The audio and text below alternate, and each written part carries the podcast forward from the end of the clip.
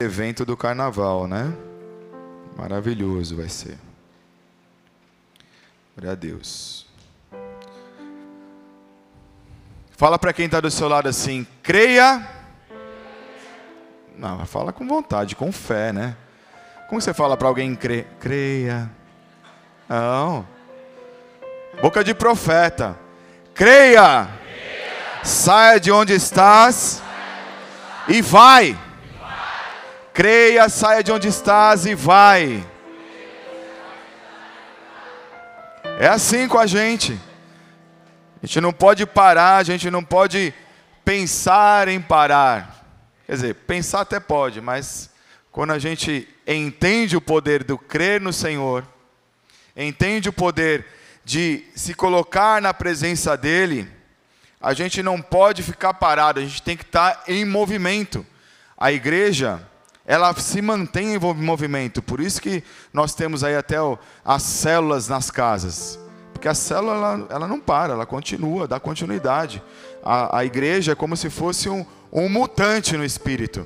Ele, ela se auto-regenera. Por mais que aconteça algumas situações entre, entre períodos, ela por si mesma, pelo poder de Deus, pelo poder da palavra e pelo nosso posicionamento, a igreja ela se regenera, ela se multiplica, porque o Senhor ele, ele sempre vai trabalhar em favor do teu povo. Ele não quer ver o povo perdido, ele não quer ver o povo distraído, ele não quer ver o povo perdendo, muito pelo contrário, porque as batalhas e as guerras já foram vencidas pelo Senhor Jesus e nós temos ele como nosso general.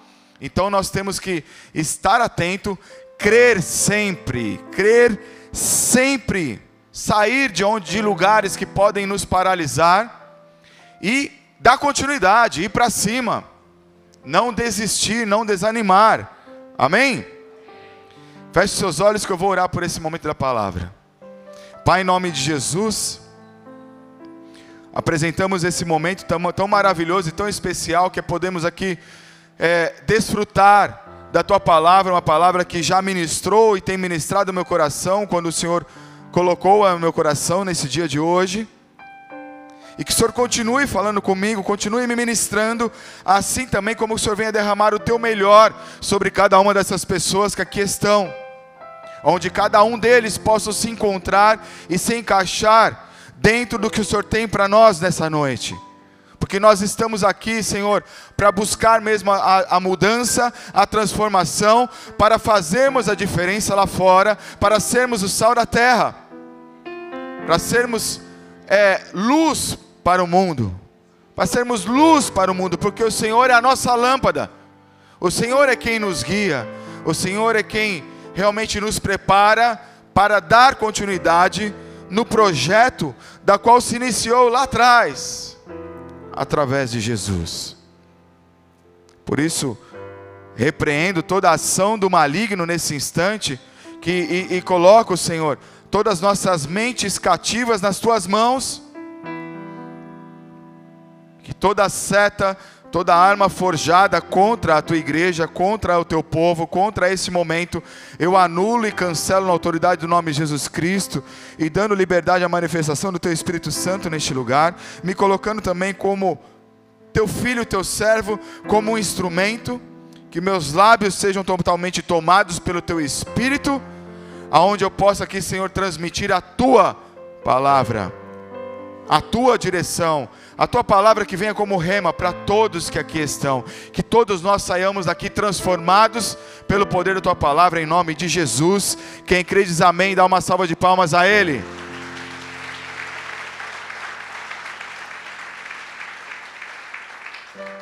Glória a Deus. Esse tema tem a ver com o texto muito conhecido sobre a história de Lázaro. Lázaro, aquele homem que era muito amigo de Jesus, muito próximo a quem Jesus amava, a quem ele amava Jesus, que não é difícil amar Jesus, né? E Lázaro ele tem uma história aonde ele se destaca porque a história dele se resume entre morte e ressurreição. Ou seja, literalmente, pelo poder da fé, pelo poder do crer, ele passou pela morte literalmente, saiu de onde estava e foi.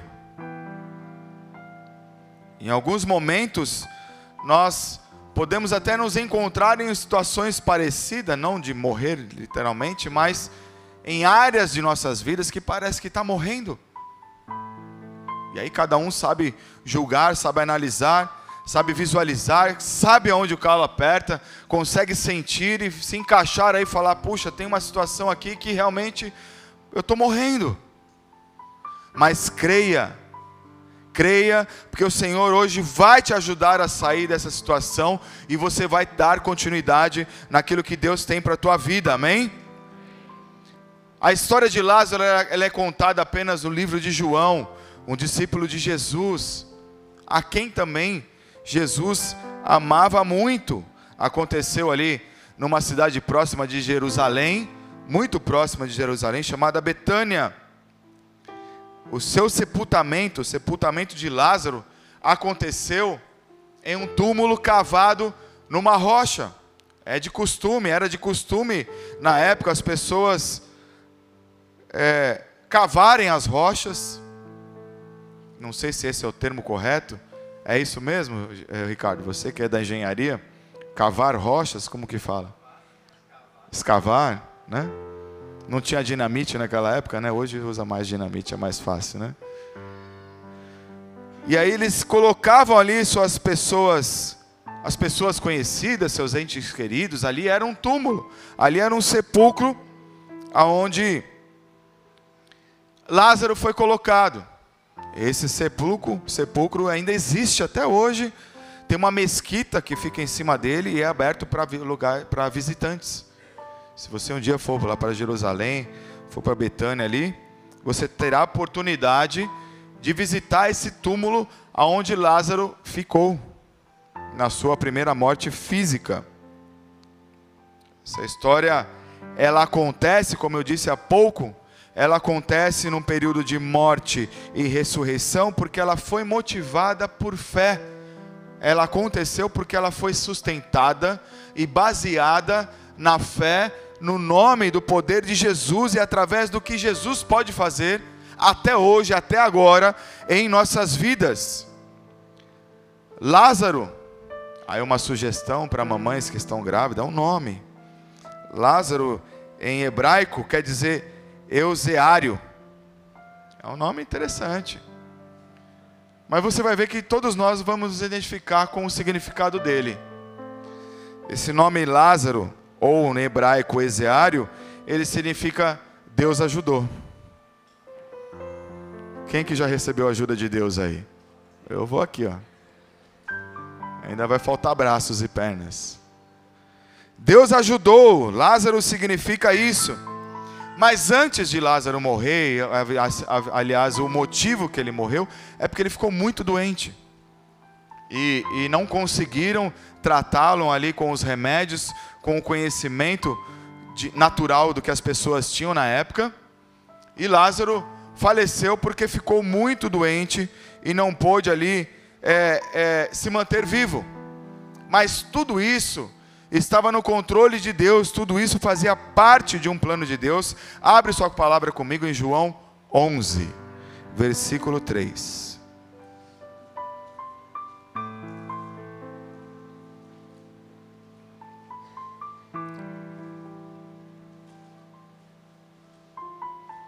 Esse é o momento onde as irmãs de Lázaro, que eram conhecidas de Jesus também, que tinham o mesmo carinho com Jesus, ali era recíproco. Elas estavam desesperadas. Então você imagine o seu irmão falecendo, você sabendo onde Jesus está, e você vê que não tem mais nenhum recurso que poderá mantê-lo vivo. Você sabendo onde Jesus está, sabendo quem é Jesus, sabendo o que Jesus pode fazer, você imagina o desespero dessas irmãs correndo atrás de Jesus e, e, e uma forma tão calma que elas devem ter falado com Jesus, né? Mulher é calma para dar notícias como essas. Mas vamos lá. João 11:3 diz assim: Mandaram, pois, as irmãs de Lázaro dizer a Jesus Senhor, está enfermo aquele a quem amas. Esta enfermidade, Jesus respondendo, né?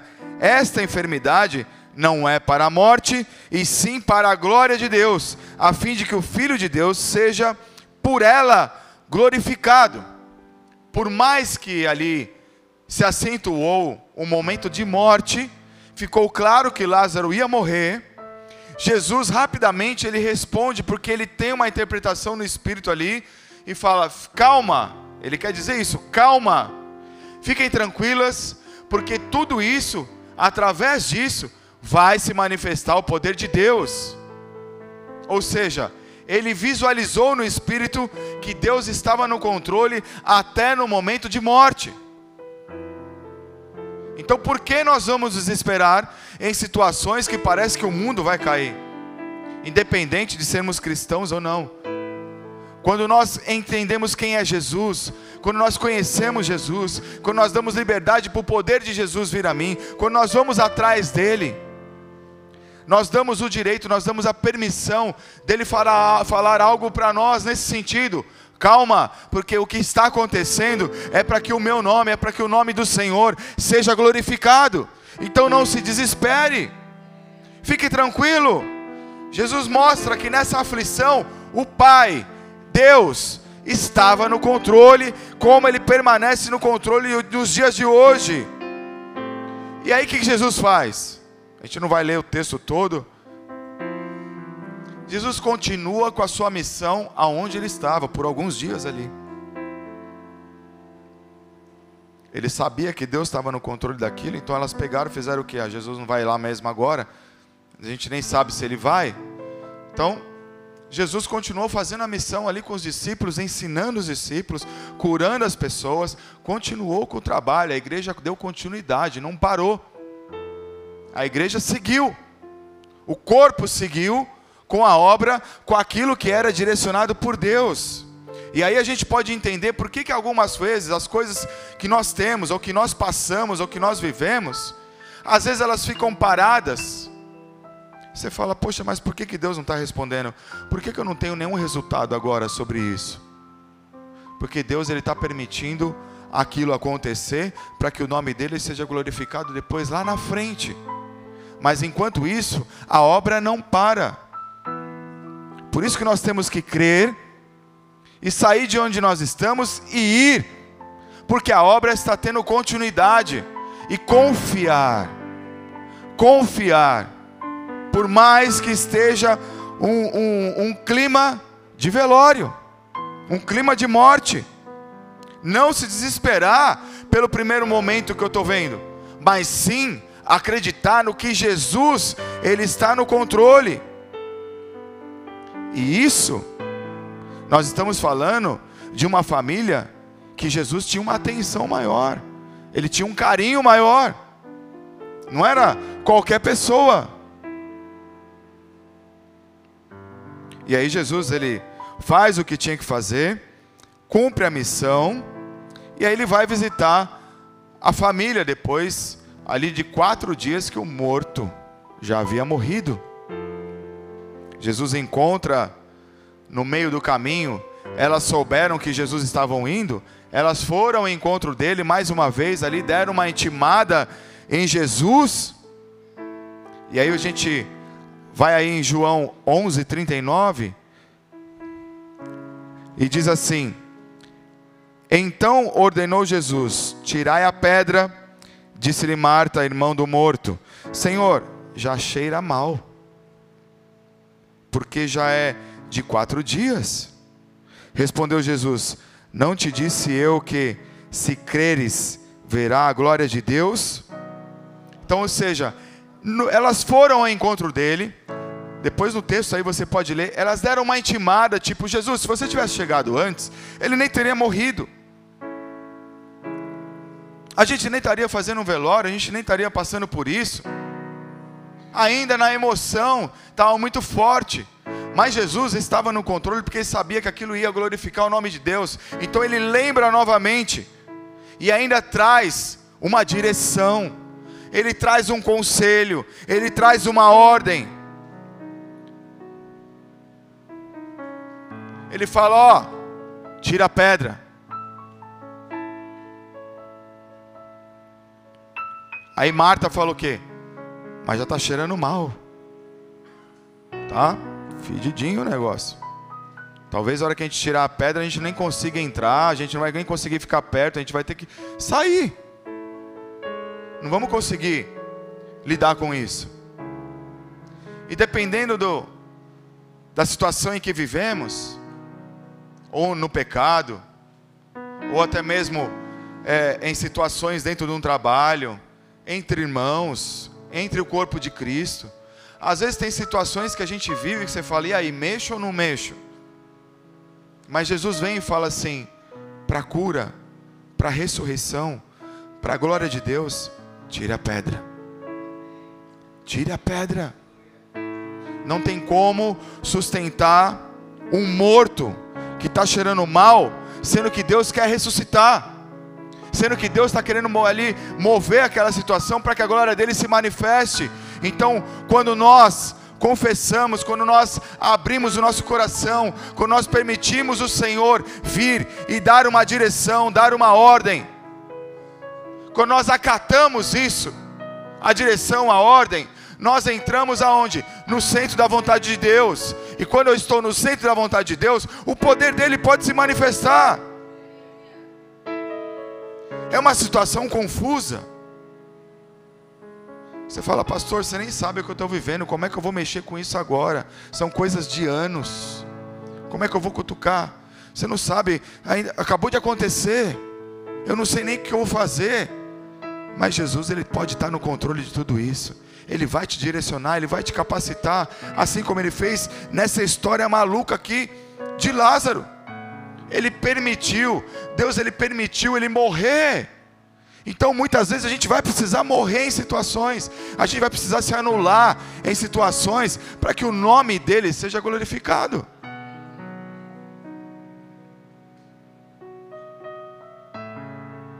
E aí Jesus vai, manda afastar a pedra, e elas por fé, por obediência, por acatar uma direção, elas tiram a pedra. E aí daqui a pouco Jesus vai lá e fala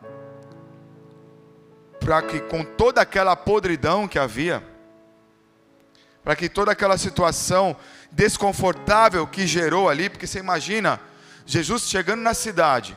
É lógico, quando as pessoas estavam sabendo, todo mundo ia em encontro dele, porque sabia quem era ele já nesse momento. Então você imagina quantas pessoas não poderiam estar assistindo essa cena, participando desse momento, como testemunhas, e Jesus dando uma direção, tipo, remova a pedra, deixa feder, deixa escancarar, deixa a situação ficar clara para todo mundo, e isso quer dizer o que? Remova a sua incredulidade, remova os medos, remova os traumas, Remova aquilo que impede de você caminhar. Remova aquilo que impede de você crescer na tua vida eh, pessoal. Remova a tristeza, remova a desconfiança, remova as dúvidas. Remova relacionamentos que Deus não está no negócio. A obediência ao ouvir remover pecados, a, a, a, a, obediência a ouvir, a remover pedras, permite a glória de Deus se manifestar. Quando eu removo aquilo que está impedindo de eu crescer, eu vou permitir a glória de Deus se manifestar. Por mais que havia dúvida ou uma insegurança ali da parte da irmã, mas ela obedeceu ela catou a direção, ela removeu a pedra, deixou feder, deixou escancarar, deixou todo mundo ver. Não importa, não importava mais o que eles passaram até aquele momento com o período de morte, porque foi um momento de dor, foi um momento de luto, talvez gastaram dinheiro. Não importa o que você passou até agora, com situações que te levam a desespero. Quando você chama Jesus e ele pede para remover, esquece, deleta o que você viveu, deleta o que aconteceu, porque aí sim a glória de Deus vai se manifestar. Esqueça prejuízos, esqueça situações desagradáveis, mas se movimente, ande, caminhe, morra para si mesmo e obedece.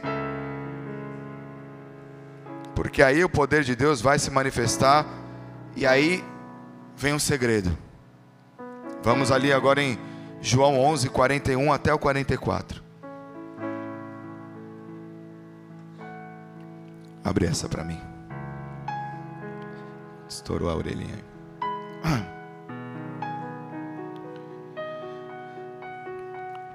João 11, 41. Tiraram então a pedra. Jesus, levantando os olhos para o céu, disse: Pai, graças te dou porque me ouviste. Aliás, eu sabia que sempre me ouves, mas assim falei por causa da multidão presente, para que creiam que tu me enviaste. E tendo dito isto, clamou em alta voz: Lázaro, vem para fora. A quem Deus ajudou, a quem Deus ajuda, vem para fora. Saiu aquele que estivera morto, tendo os pés e as mãos ligados com ataduras e o rosto envolvido num lenço. Então lhes ordenou Jesus de novo mais uma ordem: desatai-os e deixai-o ir. Só que Jesus fez o que? Quando ele viu o passo de fé, quando ele viu que haviam obedecido, quando ele percebeu que haviam compreendido no espírito que Deus estava no negócio, que eles tinham tirado a pedra e creram que Jesus estava ali no controle, aí sim Jesus pôde fazer o que? Interceder. Jesus precisa ver o nosso comportamento para ele poder interceder por nós. Ele precisa ver uma mudança de comportamento, porque aí sim ele vai interceder e vai falar: Pai, o meu filho, a minha filha, resolveu tirar a pedra, entendeu o quanto é importante tirar a pedra, compreendeu que do jeito que está, o túmulo só vai ficar fedendo, e do jeito que está, vai continuar morto na carne e no espírito. Mas quando agora eles compreenderam que dá para morrer somente numa vontade natural e viver no espírito, e tudo que eles viverem no futuro, eu vou tirar as ataduras e eles vão ir. Aqui estou, Pai, intercedendo por eles. Aqui estou, Deus, em obediência também. É isso que Jesus está fazendo, e é isso que Jesus pode fazer por cada um de nós, é isso que Jesus quer fazer por cada um de vocês nessa noite. Não importa a tua história, não importa se chegou agora, mas Jesus, Ele está aqui, Ele vive, Ele reina nessa casa, Ele é o pastor dessa casa. E Ele quer falar com você, Ele quer entrar aí no seu túmulo. Ele quer afastar a pedra, Ele quer que você ajude a tirar as pedras que impede dele interceder por você. Mas para isso precisa feder, precisa falar, precisa confessar, precisa se abrir, precisa mostrar como você está, para ele poder agir. A ressurreição de Lázaro é uma derrota para os saduceus, a ressurreição de Lázaro. Foi uma derrota para todos os religiosos, saduceus e todos os sacerdotes da época que não criam no poder de Jesus, que não tinham fé que eles só se baseavam na lei mosaica, só se baseavam na palavra e não acreditavam no poder do Espírito de Deus que estava usando a vida de Jesus e que no futuro eles poderiam também ser usados da mesma forma. Eles não acreditavam. Então, essa manifestação através de Lázaro vem derrotar o que? Os saduceus das nossas vidas aqueles que não creem no nome do Senhor, mas quando você se posiciona, você se torna um testemunho você começa a sair do seu túmulo e começa a andar, porque o poder da ressurreição vem sobre você. Quando nós compreendemos o poder em crer nesse, nesse próprio poder de Deus, Jesus ele vem perto, ele vem para perto, e qual seja o caos. E tudo em nossa vida, tudo na sua vida vai começar a florescer, porque o próprio, o próprio poder de vida, o próprio poder de ressurreição começará a fazer sentido na tua vida. E a ressurreição em nossas vidas é a melhor estratégia de Deus. O poder da ressurreição de Cristo em nossas vidas, aceitar esse poder de ressurreição é a melhor estratégia de Deus para nossas vidas. Porque aí você vai estar vivendo o que? O melhor do reino dos céus aqui na terra. Viver a estratégia de Deus, viver a ressurreição de Deus, é você vai estar vivendo o melhor do reino de Deus aqui na terra. Você estará dentro de um propósito selecionado que o próprio Deus enviará para você. E o teu propósito selecionado ninguém mais tem. O teu propósito é o teu propósito, o propósito dela é o teu propósito dela, o propósito do outro é o propósito do outro. Ninguém mais vai ter propósito iguais, podem ser parecidos, podem estar próximos, mas nenhum vai ser igual. O que Deus tem para você é diferente da outra pessoa. A sua ressurreição, ela realiza a queda dos inimigos. O teu posicionamento para a ressurreição em situações que estão mortas, desativadas, ela realiza a queda dos inimigos, porque o fogo do Senhor vem sobre você e você se posiciona, Satanás e seus demônios, aqueles que se levantam contra você, vai ter que ficar paralisado, vai ter que cair. Por isso temos que ativar esse poder de ressurreição, esse poder de vida em nossas vidas, porque assim se manifesta a glória de Deus em ti. Só desse jeito vai se manifestar a glória de Deus em você. Tirar a pedra é você permitir Jesus completar a boa obra sobre tua vida, é você permitir ele, te, ele interceder por você. Por isso é importante retirar os bloqueios, é importante retirar os bloqueios para que Jesus interceda por ti. E aí a gente vai conseguir retomar o que? A nossa liberdade como homens e mulheres espirituais. Lázaro, ele retomou a liberdade dele no espírito ali. Quando ele sai, ele sai no espírito, se movimentando na carne, lógico, mas ele está no espírito, porque ele acordou de um sono profundo. O que, que será que passava pela cabeça de Lázaro nesse momento, tudo atado ali? Mas quando ele sai, e toma a posição dele, ele começa ali a viver na liberdade, na liberdade do Senhor. É lógico que quando a gente se posiciona, é lógico que inimigos vão querer se levantar. É lógico que o diabo vai querer criar situações para tentar te abater. Isso não é novidade para ninguém. É uma batalha constante. Mas quando nós estamos firmes com o Senhor, Ele sempre vai se levantar para cair. 1 Pedro 5, de 8 a 9 diz assim: Estejam alertas e vigiem. O diabo, inimigo de vocês, anda ao redor como um leão, rugindo e procurando a quem possa devorar. Em outras traduções, a quem possa tragar. Resistam-lhe, permanecendo firmes na fé, sabendo que os irmãos que vocês têm em todo o mundo estão passando por os mesmos sofrimentos. Ou seja, mesmo posicionado, mesmo ativado no Espírito, mesmo pronto e preparado, cheio da unção, todos nós teremos desafios. Mas, quando a gente resiste e permanece firme na fé, Jesus está intercedendo. E a glória de Deus se manifesta. Isso vira testemunho e vidas são alcançadas. Ah, é, pastor? É. Esse é o objetivo que Deus às vezes permite a gente passar por algumas situações para que o nome dele seja glorificado e vidas sejam alcançadas. Quer ver? João 11, 47.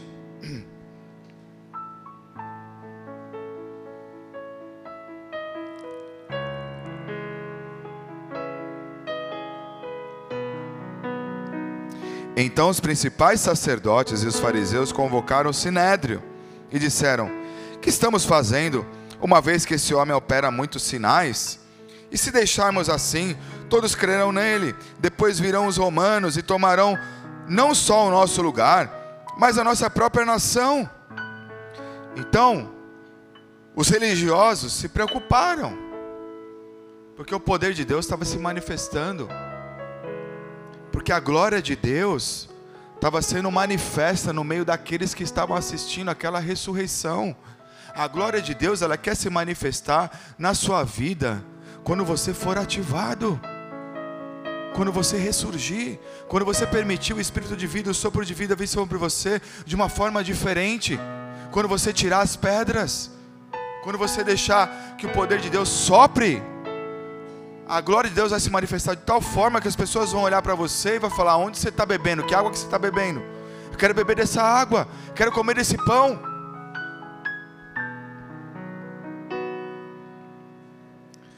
Porque quando aconteceu esse milagre, muitos judeus que não criam em Jesus passaram a crer. Pessoas que estavam sendo manipuladas por esses saduceus, por esses sacerdotes religiosos, que eram pessoas de muita influência na época. É como se fossem pastores na época. Mas eles não criam em Jesus. Então, muitas pessoas que estavam debaixo da cobertura deles passaram a crer no poder de Jesus, porque você vê um milagre desse, não tem como você não crer. Então elas foram tocadas pelo Espírito de Deus ali e a glória de Deus veio sobre elas, ou seja, aquela morte então tinha todo um plano de salvação para aquela cidade, para aquele povo. Tinha um povo ali que tinha sido separado para serem filhos de Deus. Deus não ia desistir deles. E aí, quando os saduceus, esses homens de grande conhecimento, de muita influência, perceberam que Jesus estava conseguindo ganhar muitos e tirar eles daquela religiosidade também, eles se preocuparam com a posse deles, com a autoridade deles, com a visibilidade deles, com a autoimagem. Se preocuparam com o eu deles, muito mais em se alegrar, quer dizer, muito menos em se alegrar com que as pessoas estavam sendo transformadas. Eles não estavam interessados se as pessoas eram curadas, se as pessoas eram libertas, se as pessoas eram ressuscitadas. Não queriam nem saber. Eles estavam preocupados com o que eles iam perder. Como assim? Quem é esse Jesus que vem aí agora começa a rebanhar até os nossos, até aqueles que já estavam, que acreditavam no que a gente falava? E agora? Nós vamos perder o nosso poder, os romanos vão vir, vão tirar tudo nosso. Oportunidade deles também tirarem a pedra e deixar feder. Mas não, o orgulho falou muito mais alto, a vaidade, o autocontrole, a minha imagem, o meu eu vai ser exposto. E agora? Tudo que temos aqui nós vamos perder para Jesus? Vamos ser dominados? Um egoísmo total. E aí Deus ele usa a própria boca desse sacerdote para fazer essa reunião e para fazer com que todos se levantem com Jesus, contra Jesus. Isso está no texto, depois você pode ler. Que Deus usa a própria boca dele para levantar ali uma estratégia para tentar crucificar Jesus. Olha o que Deus faz. Então quer dizer que esse plano de Lázaro, de manifestar a glória de Deus, estava muito além do alcance de qualquer um. Deus ele queria manifestar a glória dele, do poder dele no povo. Ele queria resgatar um povo que era dele. E ele estava preparando o caminho para Jesus morrer na cruz e ressuscitar lá também. Olha o raciocínio de Deus, dá para acompanhar? Dá porque a gente sabe aqui está na palavra. Mas ninguém sacou. O diabo achou que estava bonito na festa. Olha lá, os sacerdotes estão fazendo um complô, vão matar Jesus, já era. Vamos acabar com a igreja. Só que tudo coopera para o bem daqueles que amam a Deus. Tudo coopera para o reino. Por mais que você visualize um cenário de, de destruição, se você coloca Deus na parada, meu amado, a glória dele vem se manifesta e você fica bonitão ali sentado na sala VIP só assistindo, orando e agradecendo. É esse o cenário. É esse cenário que Deus quer te colocar. Falar, filho, filha, Me coloca aí na parada, deixa eu interceder por você. Deixa a minha glória se manifestar na tua vida. Eu estou falando de uma palavra que ela é viva, ela é eficaz. E ela pode acontecer na sua história, na sua casa. Seja quem for você, Ele vai fazer, porque eu creio nesse poder, eu vivo debaixo dessa cobertura e desse poder. Deus vê tudo lá na frente. Deus ele sabe que tudo isso, por mais que o inimigo tente se levantar contra o corpo, contra a igreja, tudo vai cooperar para que lá na frente o poder dele se manifeste. Deus conhecia o coração de Caifás, que foi esse sacerdote que arquitetou aí. Ele sabia que em nenhum momento esse homem se converteria. Eles sabem. Por isso que Deus usou ele, não usou alguém que poderia se converter. Então Deus permitiu que esse homem, que muito provavelmente não se converteria, porque senão Deus não iria sacrificá-lo dessa forma, e aí permitiu armar toda uma cena para que Jesus lá na frente pudesse ser crucificado. Então, meu irmão, não se escandalize, não se preocupe, não tenha medo. Não abandone o teu cajado, não desista daquilo que Deus tem para você, não desista da sua família. Não desista do melhor que Deus tenha para você, porque por mais que se levantem, por mais que armem contra você, Deus é a nossa justiça, então a gente tem que confiar nele. Não se escandalize, não se preocupe, até mesmo com pessoas de confianças que podem tramar contra você, contra o reino.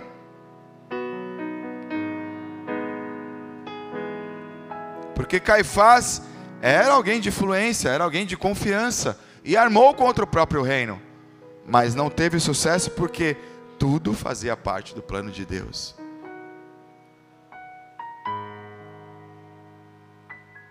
Infelizmente, esses que têm planos contra o reino, esses que têm planos contra a igreja, esses que têm plano contra a vida dos filhos, eles usam de artimanha para tentar derrubar primeiro antes de serem descobertos, porque sabem que quando forem descobertos vão ser derrubados. Então é mais fácil tentar derrubar antes, que foi o que eles tentaram fazer com Jesus. Algumas pessoas, infelizmente, elas não ficam felizes com as realizações que Deus permite acontecer na tua vida. Então elas começam a andar de uma forma contrária, até se fingindo como amigos. Foi o que aconteceu com esses sacerdotes. Eles andavam, acompanhavam onde estavam Jesus, mas na verdade eles não estavam felizes. Eles estavam fazendo planos, armando contra o povo, contra a igreja. Porque eles não conseguem se alegrar com o que se alegram.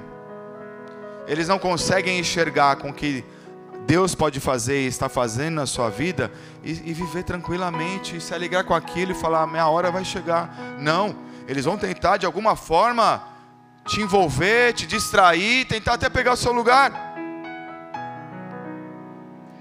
Mas fique tranquilo, que quando você tira a pedra, deixa o fedor sair. Jesus vem, a glória dele, de Deus, se manifesta na sua vida, ele intercede por você e Deus faz a obra. Você tem que se apegar nisso, acreditar nisso. Repete comigo. Mesmo nas ciladas, Jesus tem estratégia para minha vitória. Repete agora com determinação. Mesmo nas ciladas, Jesus tem estratégias para minha vitória. Uma salva de palmas a Ele. Ele tem as melhores estratégias. Ele tem as estratégias que ninguém sabe, que ninguém vê. Por mais que pareça que tudo está sendo perdido, por mais que pareça que tudo está sendo destruído, mas o Senhor vem com o poder dele de regeneração, de ressurreição, e ali na frente ele completa a obra. Agora abre comigo em João 7, para a gente ver que Jesus estava totalmente no controle de tudo.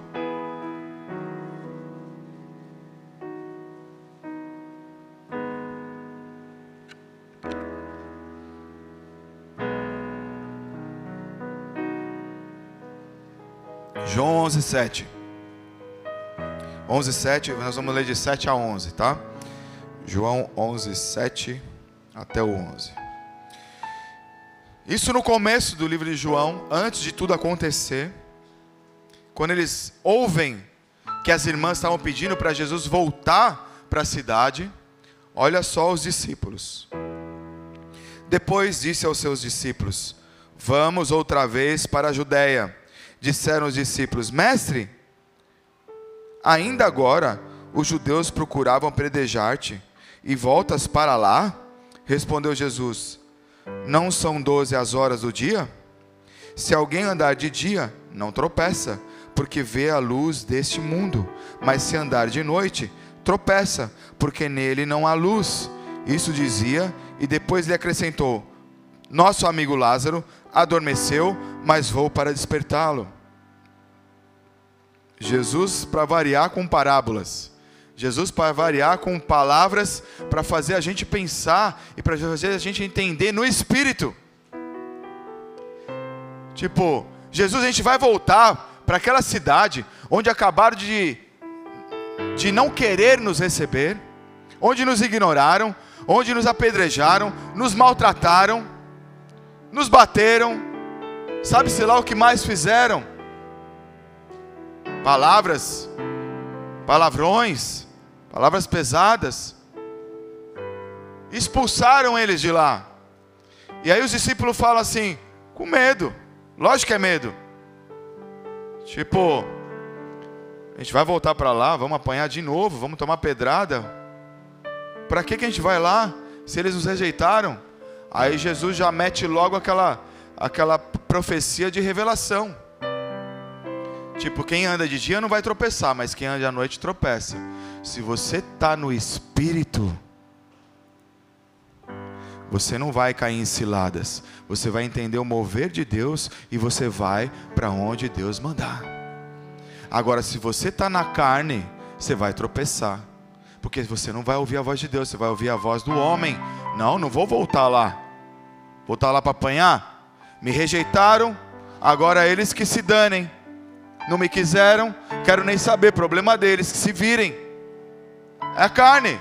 Primeira coisa é gritar. Mas Jesus no Espírito já manda logo no peito, fala, ó, o Espírito de Deus está aqui, ó, tá falando, vamos, tá de dia, a luz dele está aqui, ó, vamos, vamos para cima. Ele está no controle. Agora, se a gente for na carne, nós vamos apanhar. Mas se a gente for na direção de Deus, na obediência, vai dar tudo certo.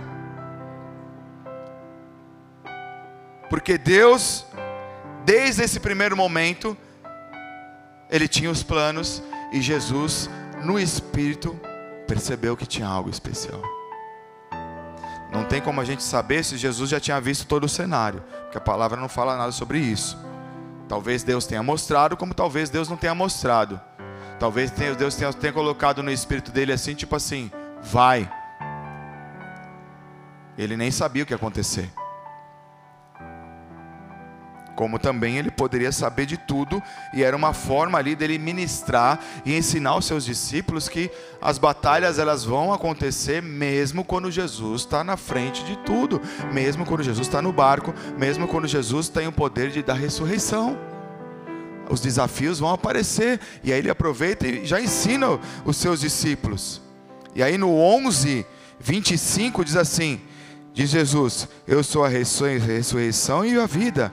Quem crê em mim, ainda que morra, viverá.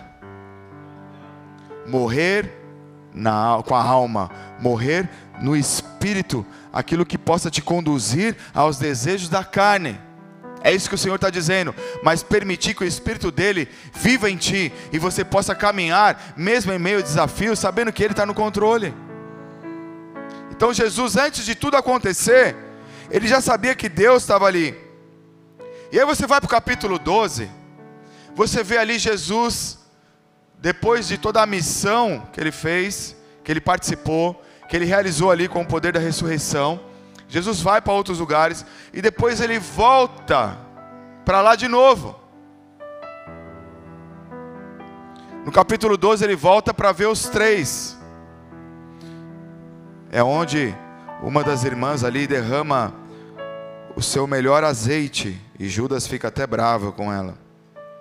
Mas Jesus ele vai de forma estratégica de novo, porque ele vai para poder chamar o povo de novo, para poder mostrar para o povo que Lázaro tinha realmente ressuscitado e estava vivo, para ele poder ali orar pelo povo, as pessoas serem curadas, e depois ali você não ouve mais nada de Lázaro.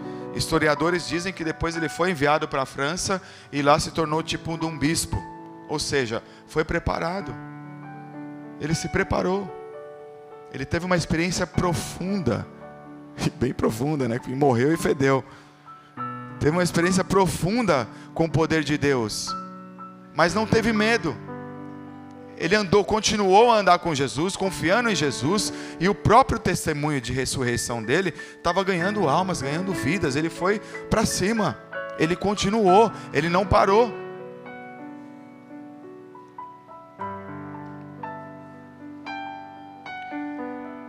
a nossa morte, a sua morte para o seu eu, vai revelar a glória de Deus, vai manifestar a glória de Deus. Em todo o resumo dessa palavra, de João 1 até 46, que fala sobre toda essa história, a gente compreende e vê claramente que Jesus, ele voltando depois de quatro dias, que essa ressurreição, ela prepara o caminho para a morte também e ressurreição de Jesus. É um propósito maravilhoso que Deus tem. Talvez hoje você tenha preocupações gigantes aí que só você sabe quais são.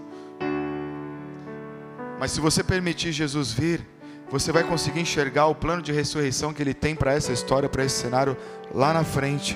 Só basta você continuar acreditando, você continuar crendo e obedecendo não desistir, não abandonar, resistir ao diabo e ele fugirá de vós. Porque depois dessa ressurreição houve uma outra sequência de ressurreições e milagres que Jesus foi ali vivenciando e mostrando para o povo, preparando mesmo um caminho que depois que ele morresse, quando ele ressuscitasse, o povo acreditasse mais fácil.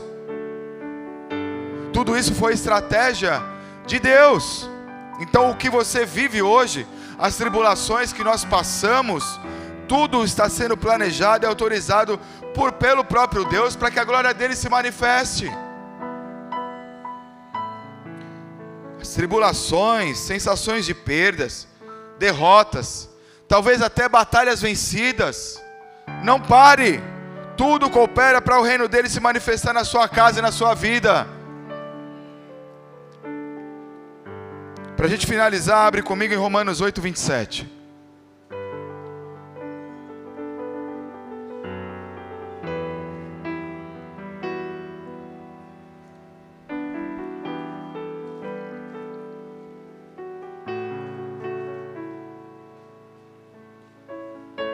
Assim: E aquele que sonda os corações sabe qual é a mente do Espírito, porque segundo a vontade de Deus, é Ele que intercede pelos santos. Sabemos que todas as coisas cooperam para o bem daqueles que amam a Deus, daqueles que são chamados segundo o seu propósito. Porquanto aos que de antemão conheceu, também os predestinou para serem conformes à imagem do seu filho, a fim de que ele seja o primogênito entre muitos irmãos.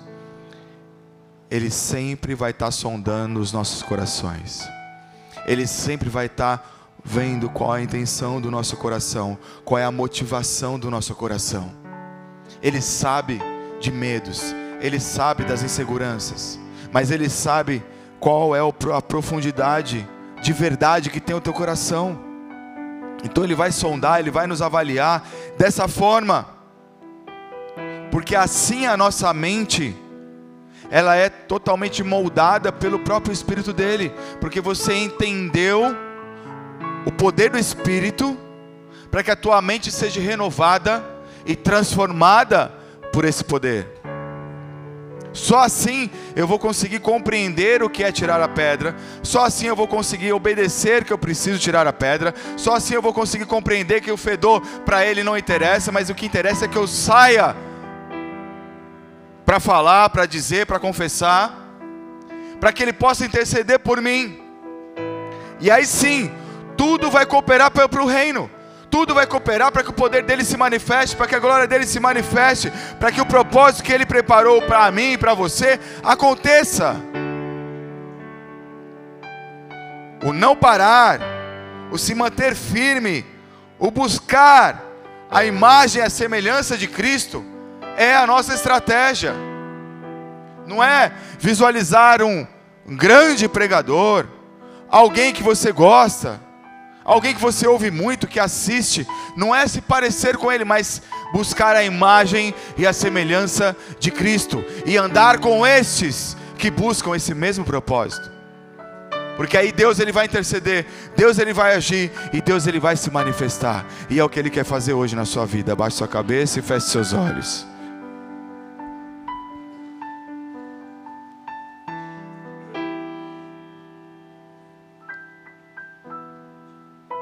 Creia, saia de onde estás e vai. Creia, saia de onde estás e vai.